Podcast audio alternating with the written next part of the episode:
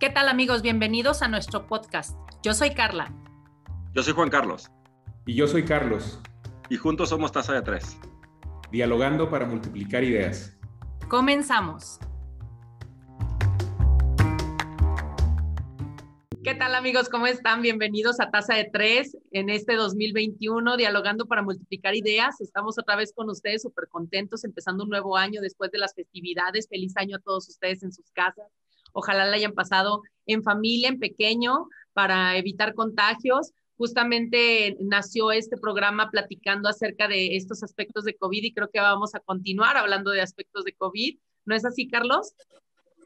Así es, Carlita, ¿cómo están? Me da mucho saludarlos a nuestros amigos que nos siguen siempre fieles por redes sociales, por nuestra página de Facebook, por nuestro canal de YouTube de Taza de Tres. Eh, también eh, aprovecho para desearles un feliz año y bueno, eh, seguimos aquí con los temas de COVID, que ahorita Juan Carlos nos va a explicar un poquito de cómo lo vamos a, a concentrar. ¿Cómo estás, Tocayo? Feliz año.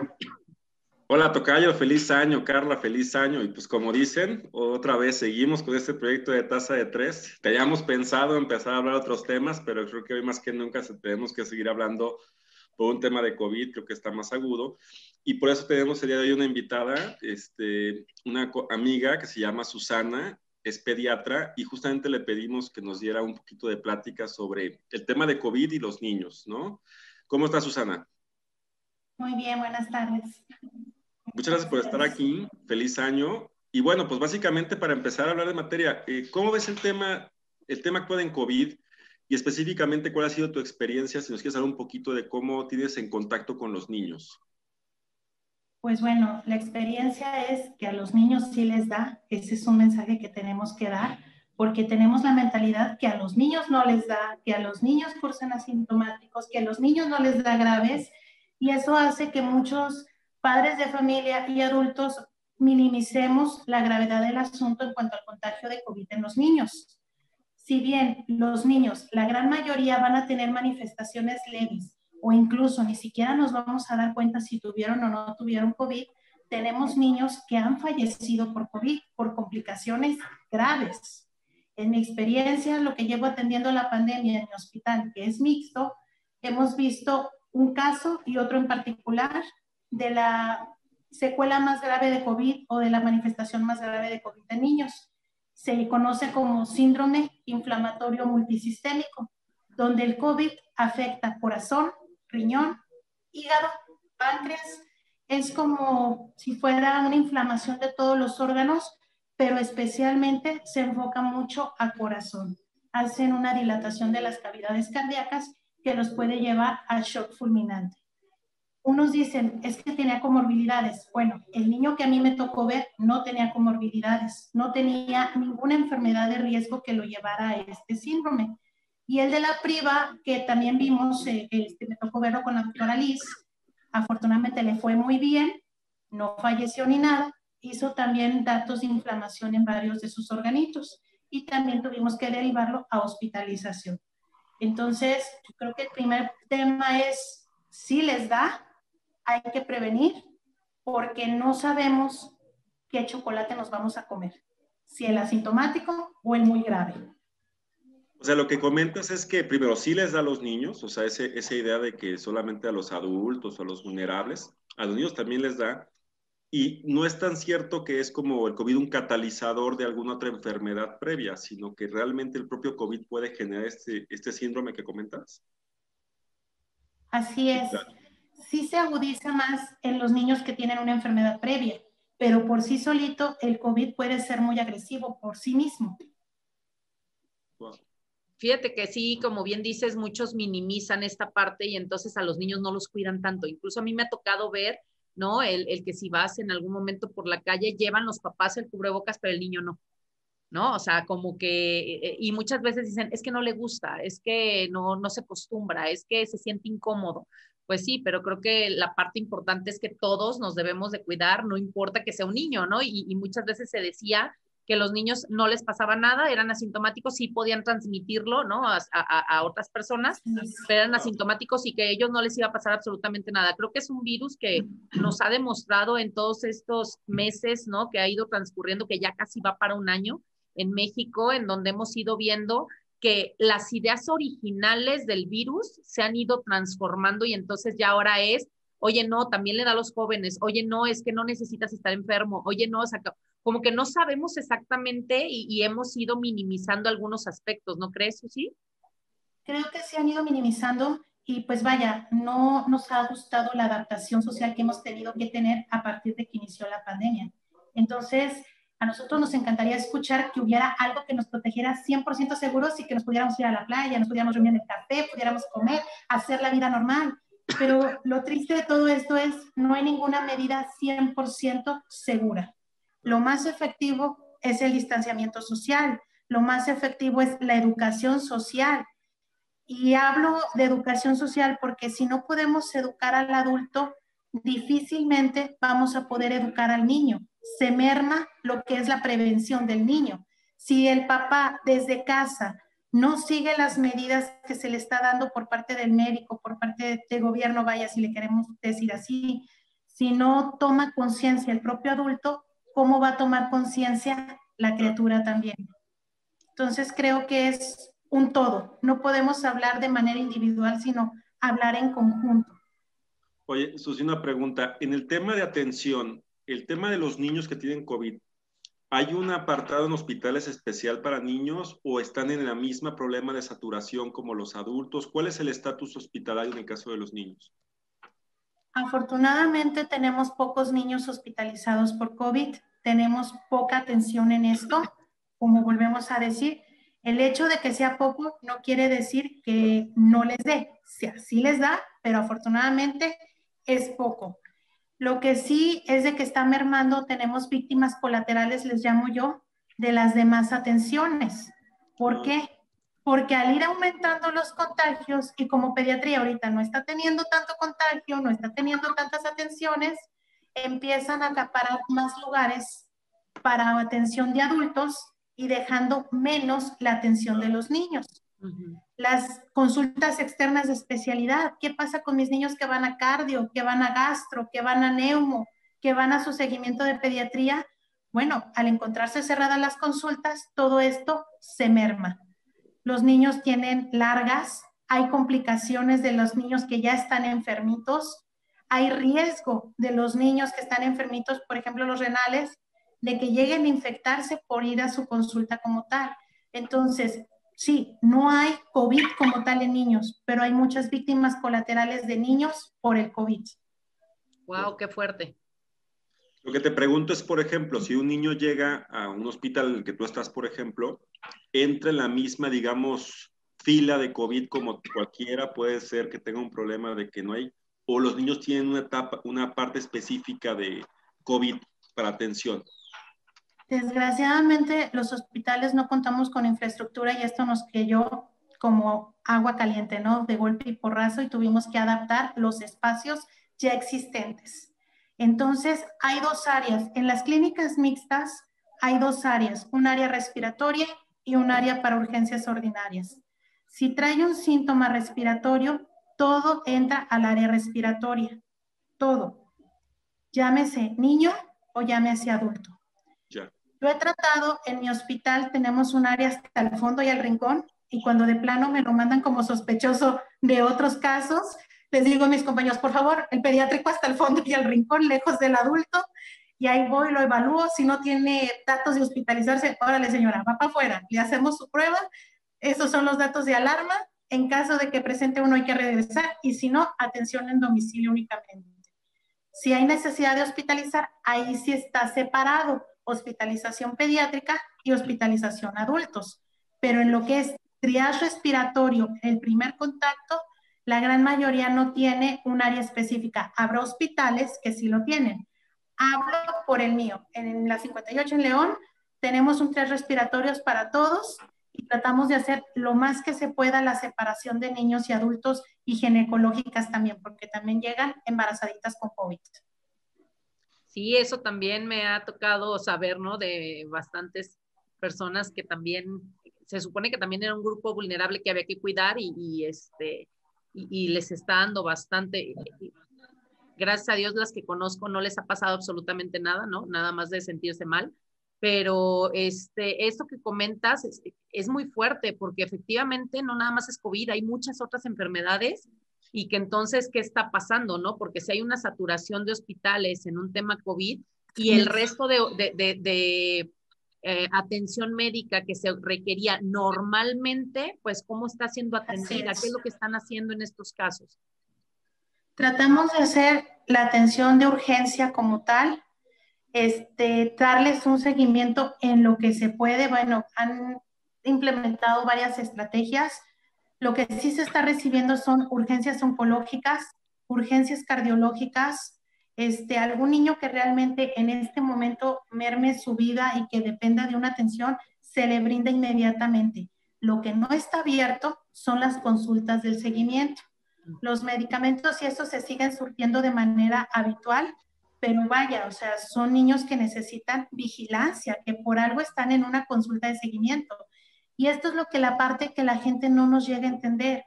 Cirugías no programadas, más bien, cirugías programadas no se están realizando. Si la cirugía no compromete la vida, en este momento no se ingresa, se queda en una lista de espera. Si la cirugía amerita porque la vida compromete, se realiza de manera inmediata sin mermar la atención. O sea, prácticamente estamos atendiendo urgencias. Por el momento no se han abierto las consultas externas. Un hospital reconvertido significa un hospital que se está enfocando a COVID específicamente. Eso significa la reconversión de hospitales. Y que otras áreas entran a atender COVID. Cirujanos, quínecos. Bueno, ahí dicen los cirujanos, ¿y nosotros qué? Pues tome muestras, doctor. Oye, Susi, a ver, pero bueno, yo he escuchado varios mitos en este tema de la atención eh, en hospitales del COVID, tanto públicos como privados, pero creo que con más énfasis en el sector público. Es decir, que, por ejemplo, llega una persona que presenta síntomas de COVID y no la quieren atender y la mandan para su casa. ¿no? Este, pero por otro lado, llegan personas, eh, estoy diciendo lo que yo he escuchado, ¿eh? la verdad es que no me consta, por eso quiero preguntar eh, o llega gente, eh, eh, bueno, de hecho, ese, caso es, ahora sí es a la Silvia Pinal, no es un caso de la, de la vida real, porque ese sí lo, sí, lo supe yo de primera mano. La mamá de, de, un conocido este, llegó al hospital con muchas complicaciones por su diabetes, llegó este, en, condición grave y en dos o tres hospitales públicos no la quisieron recibir porque solamente estaban recibiendo este, eh, enfermos de COVID y la señora a los tres días falleció por las complicaciones de la, misma diabetes, ¿no? Entonces, no sé, en ese sentido, ¿tú qué nos puedes platicar en tu experiencia? ¿Cómo, cómo está pasando en realidad en los hospitales? ¿Sí lo están recibiendo? ¿No están recibiendo? ¿Están atendiendo otras enfermedades? ¿En, qué proporción? No sé, eso. Antes de la reconversión, ahorita realmente no sé cómo va a funcionar mi hospital porque ya está muy, o sea, ya se me desmanteló incluso el área de pediatría este, sí se están atendiendo. Yo no he visto en ningún momento que mis compañeros nieguen la atención de una enfermedad grave. Hemos tenido choques. Yo he tenido niños accidentados de motocicleta. Se les ha hecho su cirugía que corresponde. He tenido niños descalabrados que necesitan una intervención de neurocirugía y en ningún momento se ha negado la atención. ¿Qué es lo que sí eh, la gente lo toma como negar atención? Bueno, si el paciente COVID no tiene un criterio de hospitalización, por supuesto que lo mandamos a su casa. Si el paciente en ese momento no requiere oxígeno, si el paciente no está chocado, si el paciente no necesita algo que hacerle en el hospital, no tenemos por qué ingresarlo a un área de COVID donde hay pacientes contaminados. Entonces, la indicación es manejarlo en su casa y monitorear los signos de alarma. En el momento que el paciente presente un signo de alarma que comprometa la vida, ingresa al área de hospitalización si me doy a entender? No es que se niegue la atención, no se está negando la atención. Como vuelvo a repetir, todos los hospitales reconvertidos y no reconvertidos, el área de urgencias se mantiene abierta. Pacientes graves se mantiene abierto y se mantiene ah, atendiendo estas partes, que igual a lo mejor va a mermar la atención, sí, va a haber más turno de espera, sí, porque el mismo médico, somos muy pocos médicos los que vemos ya, y tenemos que dividirnos a veces entre las dos áreas. Ese es mi caso, por ejemplo. Soy el único personaje de urgencias y yo veo COVID y veía COVID, no COVID. Cuando llegaba algún chiquito al área de COVID, pues ya tenía que vestirme como astronauta y pasar a valorarlo.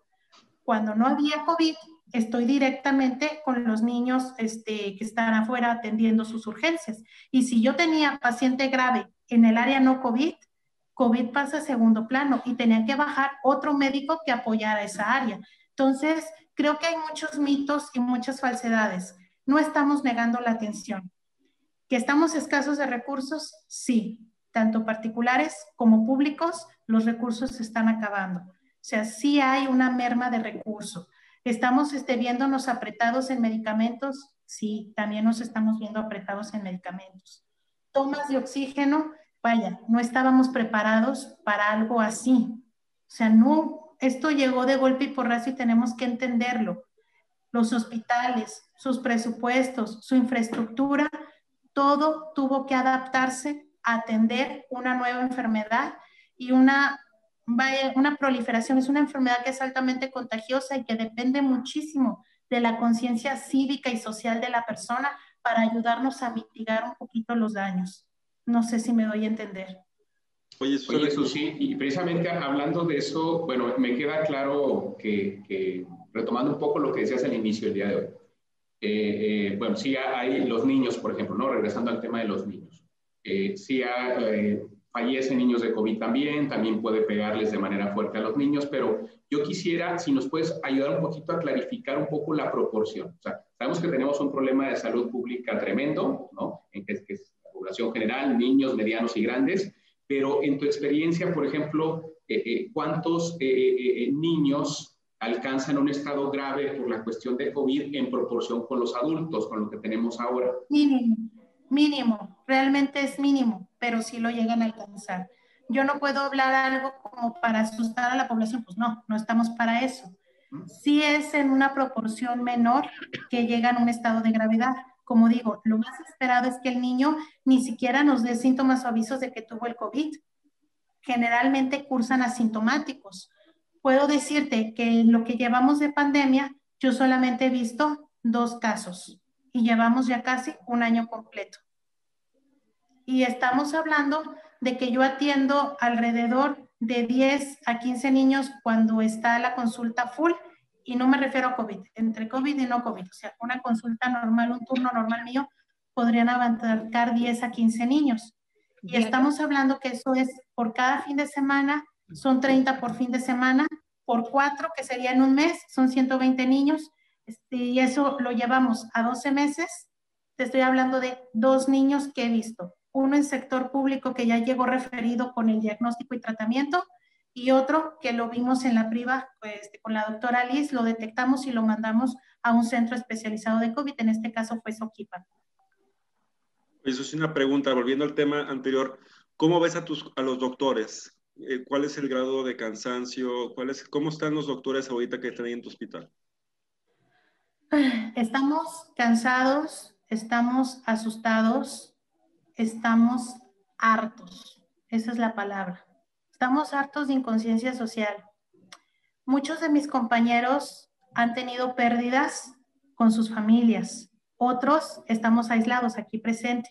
Yo no había vuelto a mi casa hasta hace tres meses que bajó la ola de contagios. Cuando recién inició la pandemia, a mí me agarró en mi casa, estaba de vacaciones en marzo, cuando dio el aviso el jefe de, ¿saben qué? Nos vamos a convertir en hospital mixto. Como no sabíamos cómo era el bicho, yo le dije a mi mamá, a mi papá y a mi hijo, que son los factores de riesgo. Mi hijo es asmático, mis dos papás tienen factores de riesgo para que les pase todo por COVID. Entonces, papá, mamá, aquí les encargo a mi criatura, nos vemos, les traigo el súper, les mando lo que ocupen, no me salgan por favor a la calle, no sé cuándo regrese, porque no sé ni qué es esto. A ver cómo nos va. Cuando fue la alza primera fue entre junio y agosto, que fue la primera alza fellita que tuvimos. Después, en agosto, empezamos a ver que cada vez llegaban menos al hospital, ya no dábamos atención. Después más, ni siquiera las enfermedades normales llegaban, ya tenían miedo de ir al hospital. Entonces, fue cuando dije, es buen momento de regresar a casa. Regresé a casa a partir de septiembre, que fue en el cumpleaños de mi hijo. Estuve octubre, noviembre, diciembre, con todas las medidas precautorias y si yo tengo un factor de riesgo, me aíslo 10 días, me tomo mi PCR, mis anticuerpos, aunque realmente puede ser que no me sirva de mucho, pero al menos a mí me da seguridad y paz mental. Y puedo regresar a abrazar a mi casa, a mi hijo, a mis papás, convivir a gusto. Y ahorita que me acaban de informar que vamos a estar atendiendo 100% COVID y que me integro equipo COVID, me lo acaba de decir mi, mi jefe, voy a hacer exactamente lo mismo. Hoy tengo prueba negativa, anticuerpos negativos. Acabamos de, ir, digo, mamá, algo rico de comer, porque tengo que ir a hablar con el niño de que no me va a ver en una temporadita. De aquí a febrero o marzo, que vuelva a bajar el contagio. Entonces, esa es mi situación actual. Mis compañeros que tienen hijos, tengo otra compañera amiga mía que tiene dos gemelitas, está en la misma situación. Me dice, Susi, tengo mucho miedo. Y si les llevo algo a las niñas, oye, mi esposo es asmático, ¿qué hago? Que nos vamos a vivir juntas. Le digo, pues si tú te traes el tinto, pues ya ve. claro que eres bienvenida en mi casa. No menciones tinto Pero así estamos. Ya sé. sí, claro. Yo Otros de mis compañeros han tenido bajas de sus familiares porque sin querer llevaron el bicho a su casa. Tengo otro amigo que acaba de perder papá y hermano. Entonces, es algo que también a los médicos nos cansa y nos pesa aunque también entre médicos habemos quienes nos saltamos las medidas por el arco del triunfo y nos creemos inmunes. Y vuelvo a lo mismo de la conciencia cívica y la conciencia social. Desgraciadamente el ser humano es un ser social. Mantenerlo aislado es muy difícil. Y aparte de eso somos necios. Que se metan con nuestras libertades y derechos. No, espérame tantito. ¿Cómo ¿Cómo me vas a privar a mí y me vas a decir qué hacer y qué no hacer? Creo que este es el punto principal que ha hecho que esto se esparza, vaya, como el agua o, o como le podremos decir, como una pólvora. Porque si todos los humanos pensamos de esta manera, pues todos vamos a estar saliendo a la calle y haciendo lo que nos venga en gana. Fíjate, Susi, que eso que me dices, hijo, la parte de que me parte el alma, ¿no? De, de, escucharle tu historia y de decir, híjole, qué frustración tan grande han de sentir, ¿no? De ver que esto sigue pasando y todo es por lo que dijiste. Esa es la frustración más grande, pues inconsciencia social, ¿no? A mí me han criticado muchísimo en algunos casos porque, ay, como nada más es ir a un cafecito, ¿no? O nada más es ir a, salir aquí o salir allá y, yo estoy, la verdad, muy resguardada desde marzo del año pasado no salgo, ¿no? Y, digo, híjole, es que si todos tomáramos tantita de esa conciencia de manera permanente, si no por ti, porque a mí me queda claro que el que lo hace es porque le vale madre si a mí me pasa algo, no, sino por ti, por los otros, ¿no? Entonces yo creo que e, esa parte es la que es muy frustrante, que sigamos ya casi a un año de que estamos hablando de este tema y la gente siga saliendo como si nada y que diga, me ha tocado escuchar, ¿no? Pues es elección natural, pues que se muera quien se tenga que morir, ¿no? Como si fuera así de simple. Yo creo que eso realmente es lo que hace compleja esta situación y que desgraciadamente todos pensábamos ya 2021 y entonces, y 2021 sigue viéndose igual que 2020, ¿eh? o sea, y, creo que se ve tantito peor el inicio del 2021. Entonces, mientras no hagamos esa conciencia social que como bien dices y que va a ser muy difícil que se haga porque la gente es bastante, bastante inconsciente simplemente, si no puede tirar su basura en un bote de basura, pues mucho menos cosas más sofisticadas como no salir, ¿no? O sea, este, va a ser muy complejo, pero, pero bueno, ¿cuáles son dentro de esto recomendaciones que tú pudieras hacer, digo, bajo este, digo, sé que las recomendaciones no salgan, ¿no? O sea, eso creo que ya nos queda clarísimo, el quédate en casa, que tanto hemos dicho, pero eh, ¿qué, recomendaciones pudieras hacerle a la gente si al menos no va a quedarse al 100% en casa? Porque a lo mejor hay gente que de verdad, pues, tiene que salir a comer, ¿no? Bueno, a trabajar para dar de comer en su casa y demás. ¿Qué hacer? En resumen, ¿qué, hacemos en resumen? Sobre todo con énfasis especial con los niños. Sí, correcto. Yo creo que la, debe que ser el tema también, sobre todo por el regreso a clases, que es lo que también me preocupa, que se quieren regresar a clases en febrero y pues tal vez en resumen que nos puedan dar algún tema de, para la conciencia social, ¿no, Carla? Sí, sí, sí, sí. Claro. Bueno, estuve revisando y la SEP este, nos marca nueve estrategias que ellos van a implementar, las cuales las he revisado, pero vuelvo a lo mismo, va a ser un poquito difícil implementarlas, pero se puede hacer esto, ¿no?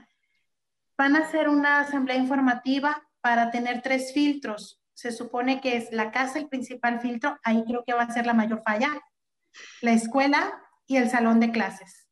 ¿Por qué digo que la casa va a ser la mayor falla?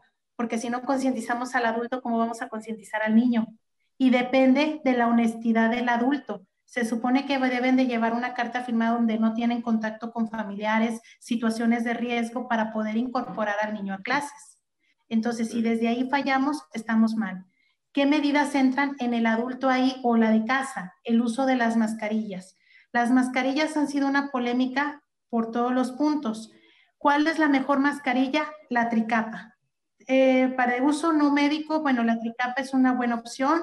Los KN95 son buena opción también. Mascarillas de tela no están aprobadas. ¿Por qué? Porque se filtra todas las gotitas de flush, que son las, las gotas de saliva cuando uno eh, habla o estornuda emite y ahí es donde viene la carga viral. Entonces se recomienda una mascarilla tricapa que pueda detener estas partículas. Que el uso de las caretas faciales, la careta facial debe de cubrir hasta por debajo del mentón y completamente los lados. ¿Se pueden utilizar estas dos cosas? Se pueden utilizar y reforzar la medida de un aislamiento. Lavado de manos. El lavado de manos debe de consistir 20 segundos aproximadamente. Hay veces que nomás metemos las manos a remojar y ya nos lavamos las manos y no es así. Debemos de frotarnos 20 segundos, hacer la espumita y podernos lavar hasta las uñitas. Y eso no lo hacemos. y todavía esta parte. Así es, como los enanitos de Blancanieves, ¿no? este, los momentos para lavarse las manos, aparte de los habituales, que es después de ir al baño, que hay gente que ni siquiera lo hace, pero bueno, van a ser después de tocarse la cara, después de tener un contacto, después de estornudar. Si tenemos estas cosas, implica lavarnos la cara. Quitarnos el equipo de protección que estamos usando, eso implica también lavarse las manos otra vez. El uso de gel alcoholado debe de estar al 70% yo ya no aguanto las manos, están partidísimas por todo el alcohol que me pongo, ¿verdad? Este, ¿qué otra cosa? El uso de sirven todos estos chunches que uno se pone así como de me protejo, me protejo, me protejo y sirven de algo? Así es, sí sirven, pero de preferencia este, debe de debe de, tener este lo que es eh, gel alcoholado. Ok. Gel alcoholado al 70% es lo que más les va a ayudar. A la distancia, el otro filtro es en el eh, al momento de entrar a la escuela, la toma de la temperatura. La toma de la temperatura debe ser en la cabeza, aquí, aunque les maten los recuerdos del mal amor, no importa, no les matan las neuronas. Esa es así una controversia. Todos la toman aquí en la muñeca resulta que la temperatura se centraliza. La periferia siempre va a estar muchísimo más baja la temperatura. La temperatura real es central, cabeza, tronco, oído. Entonces, si no toman la temperatura donde debe de ser, difícilmente van a detectar fiebres o van a detectar que hay alguna alza de temperatura. Debe de ser en la frente, en la sien o cerca de lo que es el oído. Si no, no sirve que nos tome la temperatura, nomás nos estamos haciendo tontos. Este, el filtro del salón de clases, bueno, el maestro tiene que vigilar que se respete la, la distancia de dos metros. ¿Por qué dos metros? ¿De dónde salió esto de dos metros? Por la carga que tiene el virus. El virus tiene un peso y no alcanza a volar tanto este, para infectar a otra persona. Supuestamente por el peso molecular que tiene el virus, cae en una altura de dos metros. Por eso es la distancia sugerida de mantener entre persona y persona. A diferencia de la influenza, que puede, es más ligero en peso y puede abarcar un área de hasta 25 metros cuadrados en un espacio cerrado. Entonces, hay una diferencia abismal. El otro infecta más, pero este es más agresivo, ¿no? Nada más respeten dos metros de, de distancia entre uno y otro. Jugar eh, no juegos de contacto el maestro deberá de supervisar a aquellos alumnos de que no se estén toqueteando, la careta, que no se bajen el cubrebocas, que no compartan lonche, lo cual lo veo difícil. Yo compartía la mitad de mi sándwich a cambio de un sorbete del jugo que traía mi compañero porque estaba más bueno que mi agua de Jamaica. Entonces, los niños siempre van a ser niños. Hay que tener eso en conciencia. Creo que no podemos incorporarlos al 100%. Y la más importante que yo veo aquí la falla, vuelvo a lo mismo, es la casa. Si no hay honestidad desde la casa, no vamos a tener un buen filtro por más que se esfuercen las escuelas y los espacios en tratar de tener un retorno a la normalidad. Dentro de las otras estrategias que yo vi de la SEP es este, hacer clases alternadas por apellidos, que sería buena opción porque eso reduce el número de, este, ¿cómo se llama?, de alumnos que toman la clase. Hacer la clase espacios abiertos creo que es una buena opción también. Optimizar las áreas eh, libres que tienen en las escuelas. Detectar personas que tengan síntomas gripales o algún síntoma de la definición operacional será deber del maestro que si ve algún niño estornudando, algún niño con moquitos, algún niño con dolor de cabeza, tiene que notificar a la madre para que lo lleve a atención médica y que se haga lo pertinente. Y la clausura o cerrar la escuela si es que hubiera un solo niño con COVID por esto del brote. Un brote se define por dos casos en el mismo espacio. Es decir, si hay dos niños infectados en una escuela, eso se habla de un brote. Y a partir de ahí, pues ahora sí que se hace la expansión del contagio. Las medidas de la SEP me parecen bien siempre y cuando caigan otra vez en el tema de conciencia social. Volvemos a lo mismo, o sea, nadie nos va a cuidar más más que nosotros mismos. Y para cuidarnos necesitamos empatía y honestidad. Y si no tenemos estas dos cualidades, estamos perdidos con todas las medidas.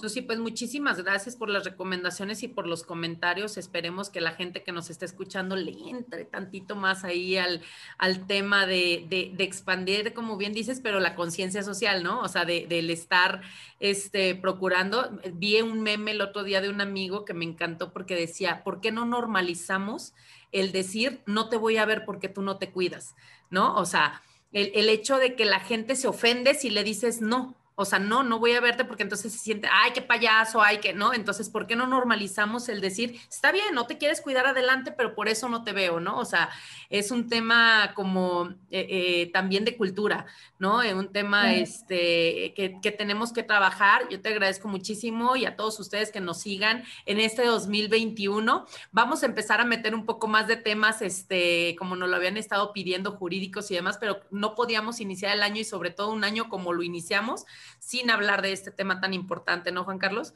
Sí, correcto. La verdad es que me dio muchísimo gusto volver otra vez. Llevábamos un rato sin haber grabado y se disfruta muchísimo el, el programa.